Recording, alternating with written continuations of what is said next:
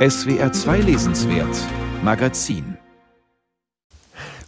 Entnommen haben wir diesen Text einer gerade erschienenen vierbändigen Ausgabe von Plauderbriefen Alfred Kers. Alfred Kerr, das war eine Kritikerlegende im späten 19. und frühen 20. Jahrhundert. Als Stilist wie als Kunstrichter hat er bis heute einen gewaltigen Ruf. Den Alfred Kerr-Preis zum Beispiel, den wünschen sich viele Kritiker. Maike Fessmann hat ihn 2006 bekommen und sie ist Berlinerin. Und also rede ich mit ihr über die Texte von Alfred Kerr. 25 Jahre lang hat Alfred Kerr diese Plauderbriefe nach Königsberg geschickt. Was sind das eigentlich für Briefe? Ja, das sind keine Briefe, die an einen direkten Adressaten gehen, sondern das sind Briefe aus der Hauptstadt des Deutschen Reiches nach Königsberg, die in der Königsberger Allgemeinen Zeitung veröffentlicht wurden und das heißt, er hat die einmal pro Woche geschickt, über 25 Jahre.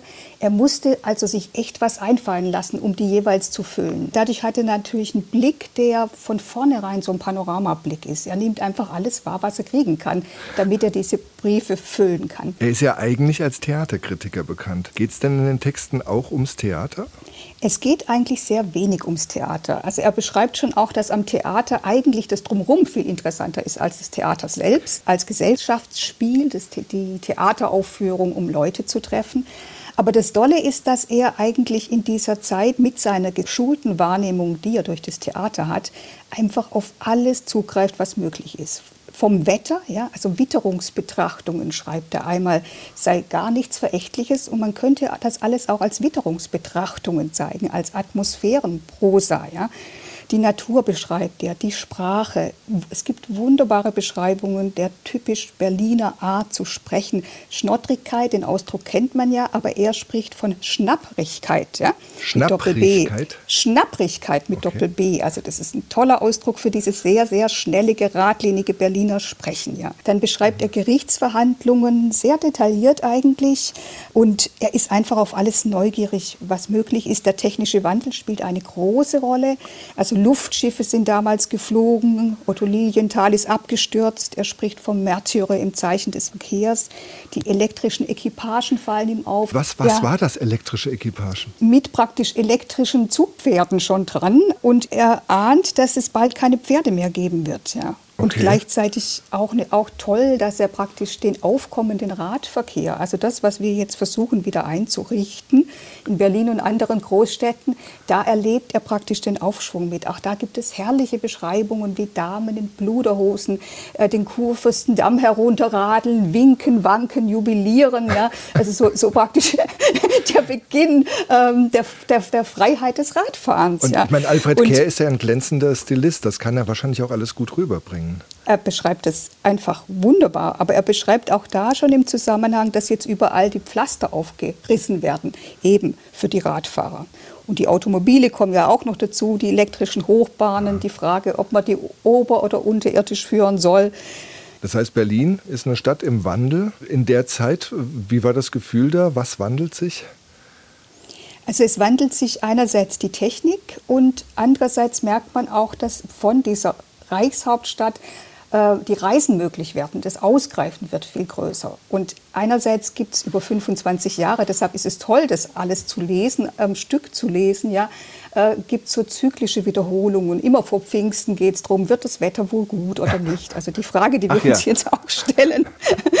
Jedes Jahr taucht es wieder auf oder an Ostern ist es immer schlecht. Ja. Also fast ist es Erstaunliche, wie wenig sich eigentlich verändert hat. Ja, also diese, Und dieses diese, ungeheure Berliner Ego, ist das auch in dieser Zeit entstanden? Es kommt natürlich aus dieser Zeit. Also das wird einem erst klar, dass diese, diese etwas Berliner Überheblichkeit, die zur Zeiten der Mauer etwas seltsam immer war für die Rest-BRD. Was bildet ihr euch ein da oben in Berlin? Ihr seid doch nur so eine halbe Stadt. Die kommt natürlich aus der Zeit, als Berlin die äh, Hauptstadt des Deutschen Reiches war. Aber jetzt gleichzeitig reichen 25 Jahre. Das ist ja eine, auch eine, eine historisch spannende Zeit. Unter anderem findet in dieser Zeit der Erste Weltkrieg statt. Wie erlebt Alfred Kehr den? Also das ist auch eine hochinteressante Sache. Also er beschreibt den Ausbruch des Weltkriegs mit einer Szenerie, die auf dem Boulevard unter den Linden spielt.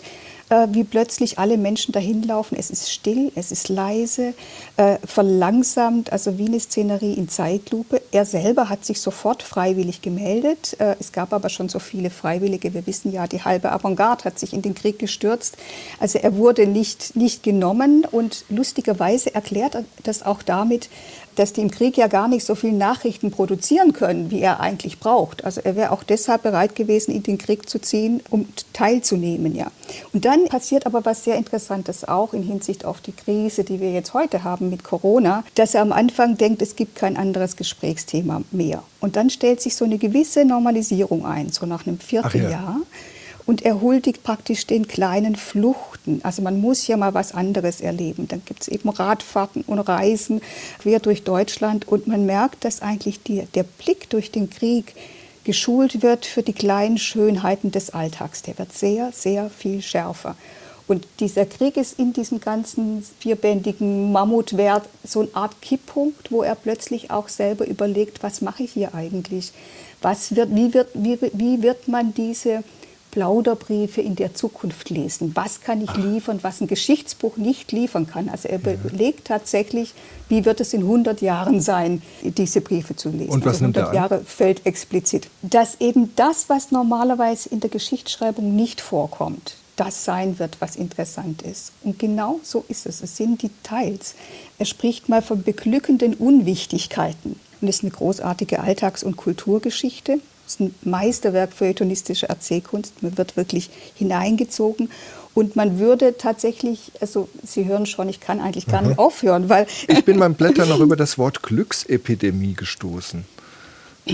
Ja, das ist auch eine ganz tolle Szene. Also im Sommer 1900, das ist ja auch so eine Markierung, Juli ja. 1900 macht er einen Ausflug in den Spreewald und er ist offenbar frisch verliebt in Anna Wendt. Und dieser Ausflug löst ein derartiges Hochgefühl in ihm aus. Natürlich durch sein Verliebtsein, aber er behauptet dann, der politische Himmel mag voller Gräuel und Blut hängen. Aber alle Menschen leuchten vor Daseinsfreude. Dann hoffen wir, dann hoffen wir doch, dass. Er ist verliebt. Wunderbar, dann hoffen wir doch einfach, dass diese Glücksepidemie jetzt vielleicht in diesem Sommer über uns hereinbricht. Vielen Dank, Maike Fessmann. Alfred Kehr, Berlin wird Berlin, erschienen bei Waldstein. Sie hören das SWR 2 Lesenswert Magazin und St. Vincent singt jetzt Live in the Dream.